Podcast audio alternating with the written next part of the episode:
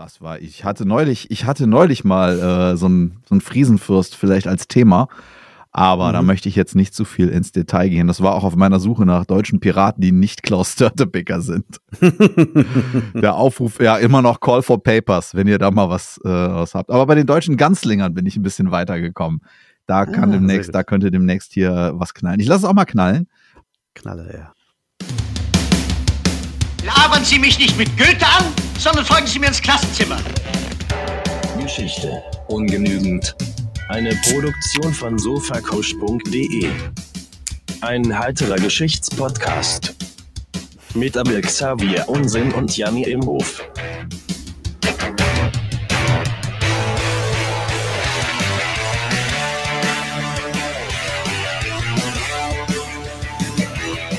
Und es hat Zisch gemacht. Ja, ich habe es mal wieder zischen lassen. Und äh, obwohl wir abends aufnehmen, was alkoholfrei ist. Und zwar habe ich, glaube ich, meinen Endgegner. Ich trinke ja ab und zu mir hier so ein Novelty-Getränk. Und ich glaube, ich habe meinen Endgegner gefunden. Mir, ich, es war schon richtig fies, gerade das aufzumachen und dran zu riechen. Und zwar, ähm, Slogan ist hier, don't eat it, drink it, Candy Can. Ähm, oh Sparkling Cotton Candy Drink. Oh Gott. Ähm, gute Nachricht ist, es ist Süßstoff drin und kein Zucker. Also Zuckerwatte ohne Zucker. Also ein Erfrischungsgetränk okay. mit Zuckerwatte-Geschmack. Ja. Zuckerwatte-Geschmack ist aber auch witzig, weil Zuckerwatte hat, lebt doch vor allem von der Konsistenz. Ja. Und dass es halt süß ist. Und das war es schon. Ja. Also, ähm, es hat so ein leichtes, ja, so ein leichtes karamelliges, mhm. falsche vanilliges Aroma. Schmeckt Gut. ekelhaft. Ähm, willkommen so, zu scheiße, ja. äh, Süßstoffgetränke ungenügend. Oh, wirklich. Hallo und herzlich willkommen bei Geschichte ungenügend, dem heiteren Geschichts- und Popkultur-Podcast mit meinem Mitpodcaster Abel Xavier Unsinn. Hallo, na? Hallo. Und mein Name ist Janni Imhoff und im wöchentlichen Wechsel erzähle ich Abel und euch eine bemerkenswerte Episode irgendwo aus der Weltgeschichte und Abel weiß nicht, was ihn erwartet, muss aber immer den historischen Kontext in drei Sätzen beitragen.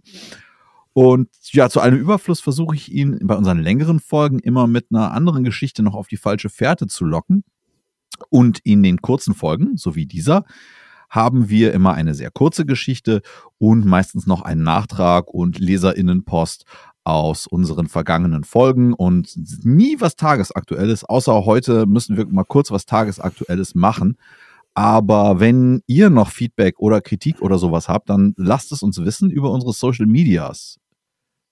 Unsere Social Medias lauten, entweder schickt ihr uns eine Mail an geschichteungenuegend at gmail.com, das Ü ist ein UE, oder ihr hüpft auf den Twitter und schickt uns eine Nachricht beim Twitter an das Handle ungenugend hier einfach nur die Punkte weglassen und da erreicht ihr uns und da könnt ihr eure Anmerkungen zu unseren Geschichten hier senden. Ganz genau. Äh, wir haben auch noch Präsenzen bei TikTok, Instagram ah. und YouTube, aber erwartet euch mal nicht so viel davon. Das sind meistens die, ja, das sind die Audiogramme aus den Folgen und die alten Folgen einfach nochmal mit einem Standbild hochgeladen. Aber okay, gut, dann, äh, ich hatte es angedroht, wir machen was Tagesaktuelles und etwas nun, nennen wir es Trauerarbeit, denn ähm, meistens reden wir über Leute in unserem Geschichtspodcast, über Leute, die nicht mehr leben. Schon rein vom juristischen her macht es das viel einfacher. Und jetzt ist einer der Friends of the Show und Lieferant von Themen ähm, Kanji Inoki, besser bekannt als Antonio Inoki. Die japanische Wrestling-Legende ist im Alter von 79 Jahren verstorben, jetzt kürzlich. Wir hatten ihn. Ja, das ist äh, schade. Ja. Oh, wobei, also muss man jetzt auch schon sagen, 79 Jahre für Wrestler von diesem Jahrgang mitunter halt schon ein biblisches Alter, weil es halt eben einfach mhm. auch äh, gerade in dieser schlimmen Steroidzeit, wobei das mehr in den USA war, da auch sehr viele Leute sehr jung dahin gerafft hat. Wir hatten ihn kurz erwähnt in unserer Folge Nummer 7 über Otto Wanz, ebenfalls eine Wrestling-Legende, der ist nicht ganz so alt geworden. Und in Folge 13 über seine politischen Meriten bei der Organisation des größten Wrestling-Events der Geschichte, die Collision in Korea. Da reden wir ganz ausführlich über ihn. Und heute nur eine ganz, ganz kurze Hommage, weil das hatte ich damals nämlich nicht erwähnt. Ähm, okay. Äh, Ich denke, die meisten Media-Outlets, ich hatte das auch mal gesehen bei hier Spiegel Online oder der Spiegel heißt ja nur noch, die hatten einen kurzen Bericht über ihn, äh, erstmal seinen Namen falsch geschrieben, haben sie dann korrigiert und dann äh, immer nur berichtet über seinen schrecklichen Kampf gegen Muhammad Ali.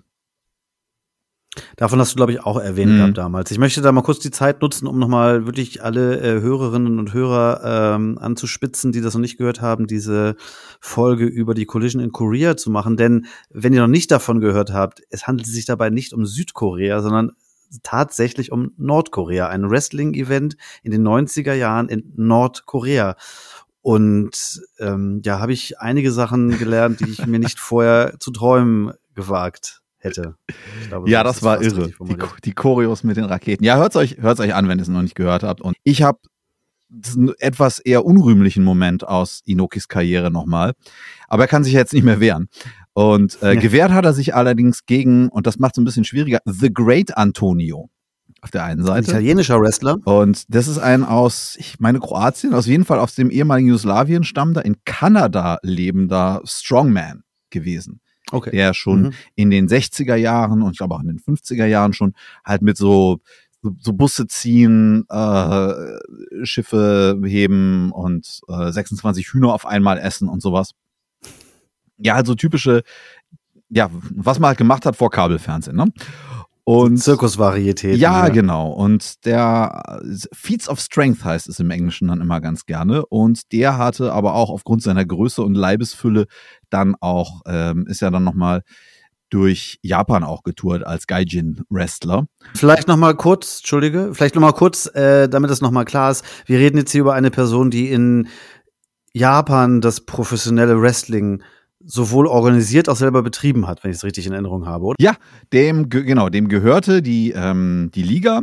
Er hat die Kämpfe organisiert und er war auch der beste Kämpfer in der Liga mit den Schaukämpfen, äh, wie er das nur gemacht hat. Warum nur? Ja.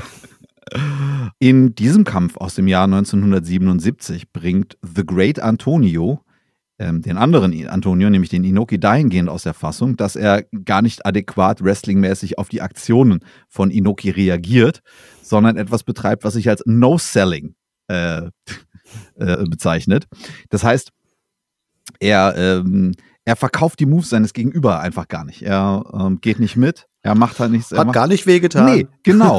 Und das ist natürlich für jemanden, der da sozusagen die Ehre seiner, seiner Liga und seines Titels und so weiter verteidigen soll, das ist natürlich dann ein Haha-Schlag ins Gesicht. Wie muss man sich das vorstellen? Das heißt, der kommt dann da aus dem Seil angeflogen, äh, versucht dann irgendwie so mit dem ausgestreckten Arm irgendwie so eine Clothesline ihm an den Hals zu setzen und der bleibt einfach stehen. Ja, pass auf. Hast du, ähm, hast du noch mal sechs Minuten? In Aha, ja, der Enoki. Also ich meine jetzt, äh, wir, das ist jetzt ja vielleicht nichts, was wir unseren Hörerinnen hier auflasten, dass wir nebenbei YouTube-Videos gucken oder Dailymotion-Videos. Nee. Der Enoki ist aber auf jeden Fall sportlich. So, also wir, wenn, wir jetzt wieder, wenn wir wieder einsteigen. Ja. Also wenn man sich dieses Video anguckt, dann sieht man auf der einen Seite einen wirklich sehr, sehr sportlichen äh, äh, Inoki, der, der einem, also ich möchte sagen, wirklich wie aus einem Mumintroll-Comic Bösewicht Waldschrat Gestalt gestiegenen, ziemlich großen, ziemlich dicken, ziemlich bärtigen und ziemlich haarigen. Troll kein Hemd an? genau, da steht und der sich irgendwie äh, Backpfeifen einfängt und nicht reagiert. Ja. Mein Gedanke war, das ist gar nicht so sehr eine, eine No-Reaction gewesen, sondern der war einfach ein unglaublich schlechter Schauspieler, dieser andere Ja. Typ. Äh, ganz genau, aber ein, ein Fehlen der Kooperation ist da festzustellen. Und jetzt für euch nochmal, wenn ihr es an den Timecodes, so bei etwa Minute 4,35 haut dann The Great Antonio ziemlich fest zu und ähm, nicht nur auf den Rücken, sondern auch auf den Nacken. Und bei genau Minute 4,40 verliert Inoki die Geduld, gibt seinem Gegner ein paar schallende Backpfeifen, bringt ihn in Windeseile zu Boden und ja, tritt ihm halt ins Gesicht. Der Ringrichter bricht das Match ab und am Ende das ist ganz nett, weil er muss dann eine komödiantisch große Trophäe in die Luft recken und man sieht ihm richtig an, wie unheimlich bedient er ist. Ja, ähm, Ja, wenn er der Chef des Ganzen ist, dann ist es ja auch blöd, wenn das Produkt nicht funktioniert. ja. Da stellt sich mir aber gleich die Frage, gibt's nicht beim Wrestling so wie bei einer ordentlichen Musikveranstaltung sowas wie einen Soundcheck oder sowas wie einen Sportcheck? Es gibt guckt, auch andere, wenn ihr Ja. äh, äh, hier, weiß ich nicht, Ausrüster, Sportartikel. ja, Sportartikler Genau. seid, meldet euch. Nee, ähm, Nein, aber testen die nicht mal vorher, wie das so geht und sprechen sich mal ab und, Ja. und machen mal einen äh, Sparring? Sie hatten tatsächlich sogar, sie hatten tatsächlich sogar ein Match davor. Das, und was da passiert ist, ist, dass ähm, Inoki durch Disqualifikation verloren hatte. Ähm, und das war Mhm. jetzt ein sogenanntes, also hin und die haben dann gerne mal auch so Hin- und Rückmatch gemacht und Inoki sollte halt gewinnen. Und ja, Antonio war irgendwie nicht kooperativ. Der hatte auch vorher in Japan auch Handicap-Matches gegen irgendwie kleinere Wrestler äh, gemacht. Also das war schon, das war jetzt nicht, dass sie da irgendeinen geholt haben, der jetzt das erste Mal was von Wrestling gehört hat, sondern der war also Aber läuft- nur einfach nicht gut und dann nicht kooperativ. Läuft es vielleicht so, dass so auf einem Niveau, wo das jetzt auch noch nicht so riesengroß vielleicht war in den 70er Jahren, keine Ahnung, dass das auch so ein bisschen Verhandlungssache ist? Du zahlst mir nicht genug, dann liefere ich hier auch nicht ab und so ein Zeug? Also, Ui, das gibt's, keine Ahnung, äh, das gibt's ja bis, das gibt's ja bis heute, dass da Leute ähm, Mhm. irgendwie den, die No-Show machen oder sagen, ja, pass auf, ich möchte aber hier so und so viel Gage, sonst gehe ich da jetzt gar nicht raus und den Promoter unter Druck setzen, der halt die Tickets mit diesem Namen verkauft hat. Also Alles klar. Da können wir noch, da können wir lange machen. Ähm, ja, ich wollte Ja, der mal, Inoki. Ja, also ich, ja, und Antonio Inoki, ich denke, der stellt gerade im Jenseits eine Wrestling-Card zusammen und es sind ja genug Leute tot für eine prima Show. Ähm, jetzt auf der anderen Seite. Ja, danke für die vielen coolen Matches und auch danke für die Nummer. Ähm, so, genug Wrestling für heute. Ich wollte noch was anderes nachtragen ähm, aus der Ja. Folge, nämlich wir sprachen ja über dann die popkulturelle Verarbeitung der Hessen auch als Frightening Hessians und den kopflosen Reiter in dem Tim Burton-Film Sleepy Hollow. Dem bin ich noch mal ein bisschen nachgegangen und da habe ich noch mal ein paar Sachen zusammengetragen. Nämlich der Tim Burton-Film Sleepy Hollow, in, also in diesem namensgebenden Ort, äh, treibt ein kopfloser deutscher Söldner sein Unwesen und verbreitet Angst und Schrecken.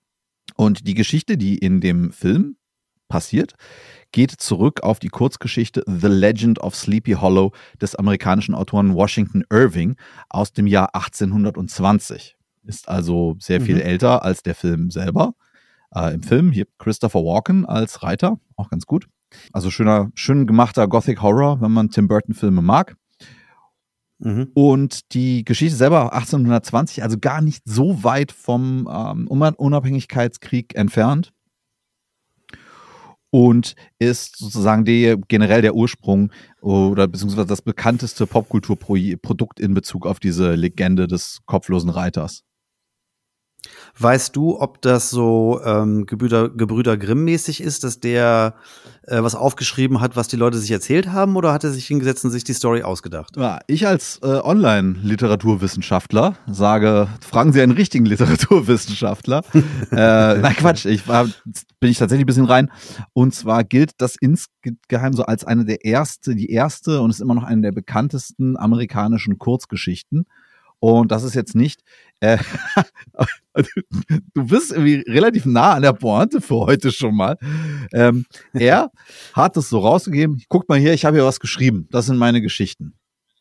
So, machen, machen wir mal einen Pin rein. Ähm, und das war jetzt aber nicht, und deshalb wahrscheinlich auch dein Einwurf, nicht die allererste Geschichte über einen kopflosen Reiter in der Menschheitsgeschichte, sondern da gibt es eine ganze Menge. Und wenn ich das jetzt hier versuche, in diese 10, 15 Minuten, von denen wir schon 20 über äh, Wrestling gesprochen haben, unterzubringen, dann kommen wir hier in Teufelsküche. Ähm, ganz kurz ein paar Beispiele. Es gibt in der irischen Sage den Charakter Dullahan. Mhm. Und der Dullahan ist ein Reiter auf einem schwarzen Pferd oder wahlweise der Lenker eines Pferdewagens, der wie so ein Beerdigungswagen aussieht. Und der Dullahan trägt seinen Appenkopf am Arm hoch in die Luft und im anderen Arm eine Peitsche aus einer menschlichen Wirbelsäule. Hm. Und laut dieser Legende wird da, wo der Reiter anhält, jemand sterben. Nämlich indem der Dullahan den Namen dieser Person nennt, die, dieser wird die Seele rausgesogen und die Person fällt tot um. Das ist so ein bisschen, also das ist so der Sensenmann im 17. Jahrhundert, 18. Jahrhundert in Irland. Ja, und der geht wiederum zurück auf den vorchristlichen keltischen Fruchtbarkeitsgott Crom Dub.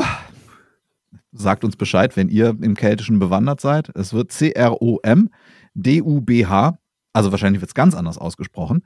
Und Ja. ähm, das war ein keltischer Fruchtbarkeitsgott, dem die Opfer in Form von Enthauptungen dargebracht wurde. Jetzt habe ich nicht, ich nehme an, es Ah, waren okay. Opfertiere, die enthauptet wurden und nicht Menschenopfer. you never know. Und Ja. laut der Irish Times ist diese Legende definitiv das Vorbild für Washingtons Geschichte. Zitat, also ein etwas längeres Zitat jetzt auf Englisch hier, ein bisschen nuschelig. The most famous and lasting iteration of the Dullahan figure must be the headless horseman featured in Washington Irving's The Legend of Sleepy Hollow, which is set in rural New York. The horseman takes the form of a Hessian soldier slain during the American Revolutionary War. Irving was an American citizen whose parents hailed originally from Cornwall, and the story was written while traveling in England. It's intriguing to see how the Celtic roots of this tale are filtered through the history of the America of the day. Ja, also die Iren sagen, ja, im Prinzip ist das eine irische Geschichte. Ja. So. Und ge gemäß diesem Wer hat's erfunden, ähm, eine andere Herleitung, die ist nämlich, dass das aus Deutschland kommt.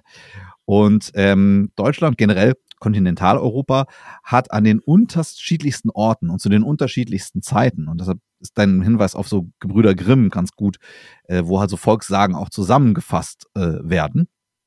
Genau, es gibt die unterschiedlichsten kopflosen Geschichten, meistens zu, also manchmal zu Pferde, manchmal aber auch nicht.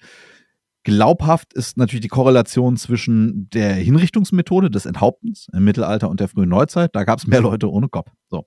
Und die Geschichten, auf die Irving sich angeblich in der deutschen Herleitung bezieht, die stammen vorwiegend aus dem Rheinland. Und im Mhm. Gegensatz zum Film und der, der Geschichte von Dullahan enthauptet der rheinische kopflose, der rheinische kopflose Reiter die Leute nicht, sondern er tötet die Leute durch Berührung. Jung, komm mal her. Mhm. Fertig. Das ist wirklich Ja. so wieder Sensenmann-mäßig. Ja. Und ähm, ja, das ist in dem Falle ist der dieser Wiedergänger und wir würden heute in bester Rollenspieler-Terminologie sagen, ein Untoter.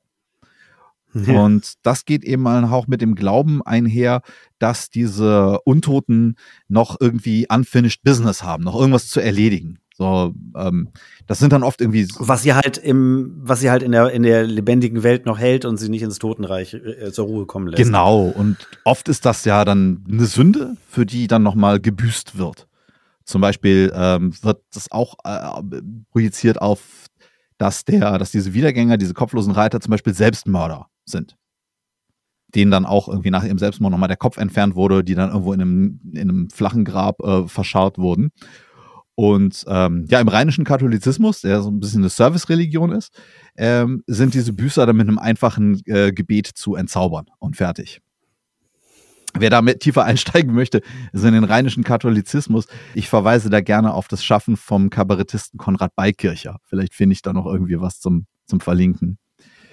Aber es, also, du kannst dir auch vorstellen, wie du spukst oder wie ich dann spuke. So wie, äh, sag mal, wolltest du nicht den Akkustaubsauger an die Wand hängen? Uh, mach ich morgen. ja, Also, genau. So, ähm, Aber ob ich deswegen, weiß ich nicht. Zitat, äh, leider aus der Wikipedia, aber literarischen Ruhm erntet die Figur des kopflosen Reiters durch Washington Irvings Novelle Die Sage von der schläfrigen Schlucht. In diesem frühen Werk der amerikanischen Literatur erscheint der Reiter zu Lebzeiten ein deutscher Söldner als eine Art Geist, der den Bewohnern des Dörfchens Sleepy Hollow allerlei Streiche spielt. Irving hatte die Gestalt des Reiters vermutlich bei einer Reise entlang des Rheins 1806 kennengelernt und den Schauplatz von Westdeutschland in das niederländisch geprägte Hinterland von New York verlegt. ja. ja. So oder so. Die, für die deutsche Herleitung ähm, gibt es aber noch einen, äh, sagen wir, einen anderen Hinweis, dass nämlich Washington Irving sich für eine andere Geschichte, nämlich die von Rip Van Winkle, können wir jetzt leider nicht vertiefen, da hat er sich nämlich ganz deutlich inhaltlich bei der Volkssage aus Deutschland mit dem Namen der Ziegenhirt bedient. Mich hat das Ganze, und das, das ist auch, was du halt meintest, so hat er das jetzt selber geschrieben, ist das irgendwie Volksglaube und ja, ja, von allem so ein bisschen und es ist weit verteilt. Und mich hat es ein bisschen an ähm, ich weiß nicht, ob du das mal im Studium gelesen hast oder danach oder davor, Hexensabbat vom italienischen Historiker Carlo Ginzburg. Also, und der Carlo Ginzburg schreibt in diesem Hexensabbat und der macht ein ganz großes geografisches Fass auch und geht zeitlich über ganz viele Jahrhunderte hinweg. Und das ist halt so, der macht das so halt so ein bisschen kaputt, dass es so diese einfache Narrative ist, dem alles zugrunde liegt und dann war erst das da und der hat dann da abgeschrieben und dann das und das ist, glaube ich, es kann halt einfach sehr gut sein, dass eben ungleichzeitig immer wieder diese Geschichten von den kopflosen Reitern auch ohne Einfluss von jetzt einer anderen Geschichte. Äh, Klar. Wie geht denn der Satz fertig? Ja, entsteht. Entsteht. Danke. Ja, das ist doch, ähm, das ist, ich, habe das ja auch gar nicht so gemeint, der klaut dann da, sondern es mhm. ist ja eher wirklich eine Frage von, das ist halt im allgemeinen Bewusstsein irgendwo mal da gewesen und vielleicht dann zu der Zeit von dem Irving schon wieder so ein bisschen äh, ferner und deswegen bringt ihr das halt auch mal wieder ans Licht. Mhm. Ähm, wie das mit den Gebrüdern Grimm, die haben ja auch nie behauptet, sie hätten sich das alles ausgedacht, sondern die sind halt rumgefahren, haben die Geschichten gesammelt, haben die zusammengetragen, ja. halt als volkskundliche Geschichte. Ähm, und ist ja auch klar, dass diese Volkssagen heißen nicht umsonst so, die heißen ja deswegen so, weil sie eben mündlich tradiert werden. Da ist eben die Fähigkeit des Schreibens und des Lesens nicht so da gewesen. Also entwickeln die sich natürlich in allen möglichen Ecken auch unterschiedlich. Da gibt's ja x Millionen Beispiele für, wie diese verschiedenen ach, jetzt finde ich die konkreten Beispiele immer nicht, Schneewittchens hier oder Schneewittchen da, halt völlig unterschiedlich äh, funktionieren. Mhm mit unterschiedlich guten oder schlechten Ausgängen und was auch immer. Und dann kommt halt mal einer an und schreibt das auf seine Art und Weise auf. Und in dem Maße, wo es dann halt sowas wie ja, Literatur, also, also, also als leichte Unterhaltungsliteratur, sowas als Unterhaltungsgenre es dann existiert, dann wird es eben darüber tradiert. Und dann erinnert man sich halt an diejenigen, die es zuerst aufgeschrieben haben oder an diejenigen, die es als ihre eigene Geschichte vermarktet haben. Jo. jo. Und der kopflose Reiter ist nun wirklich allgegenwärtig. Wo fängt man an, wo hört man auf? Also es gibt so viele Mythen und Legenden, du hattest es ja erwähnt, es gibt ja, haufenweise Schauerromane und es ist ein Trope im Horrorfilm und es gibt in zig Videospielen gibt es den kopflosen Reiter. Jetzt, äh, also einen kopflosen Reiter oder ähm, wie jetzt zum Beispiel in Assassin's Creed explizit diesen kopflosen Reiter im dritten Teil, der also okay. in, in, äh, in den USA spielt. Also im Unabhängigkeitskrieg. Okay. Der ist okay. Dann gibt es das in World of Warcraft, in The Elder Scrolls Skyrim und äh, natürlich gibt es noch das von uns auch in Folge 3 schon erwähnte Lied, äh, Roland the Headless Thompson Gunner von Warren Zevon, oh, ja. wo der Kopflose dann doch nochmal auftaucht und seinem Verräter den Kopf wegschießt. Und das war jetzt kurz ein Ausflug zu den kopflosen Reitern. Sehr schön. Ja. Wollte ich nochmal aufdröseln, weil ähm, ich, mich wirklich interessiert hat, wo jetzt der Frightening Hessian herkam. Also sozusagen das Hessische daran war halt wirklich aus dem Unabhängigkeitskrieg und der Rest ja, Leute, sucht's euch aus, ob ihr meint, das ist äh, aus, aus vom, vom rheinischen Wiedergänger geklaut oder vom Dollarhan aus Irland oder dass das alles eine Mastergeschichte ist, die auf einen bestimmten Kopflosen zurückgeht. Gut, ja, vielen Dank. Das war jetzt nochmal wieder lehrreich. Das wusste ich alles nicht. Ja, den Dollarhahn äh, kannte ich auch nicht. Und ähm, ich fand es aber wirklich so amüsant, dass, ja, ja, das ist unsere Geschichte. Also, dass da, wie ich, ich wer weiß, äh, wie viele, ich habe jetzt nicht in den Niederlanden geguckt, ob die da vielleicht auch noch einen Kopflosen haben, den, äh, auf den sie da, wie sagt man da? Ich, heute habe ich echt Wortfindungsstörungen, auf den sie sich berufen also dir danke für die Zeit und äh, euch auch Natürlich. danke für die Zeit und bleibt uns gewogen. Nächste Woche haben wir wieder was Längeres und genau, Video findet ihr in den Show Notes und ja, bleibt uns gewogen und wir hören uns nächste Woche. Tschüss. Tschüss.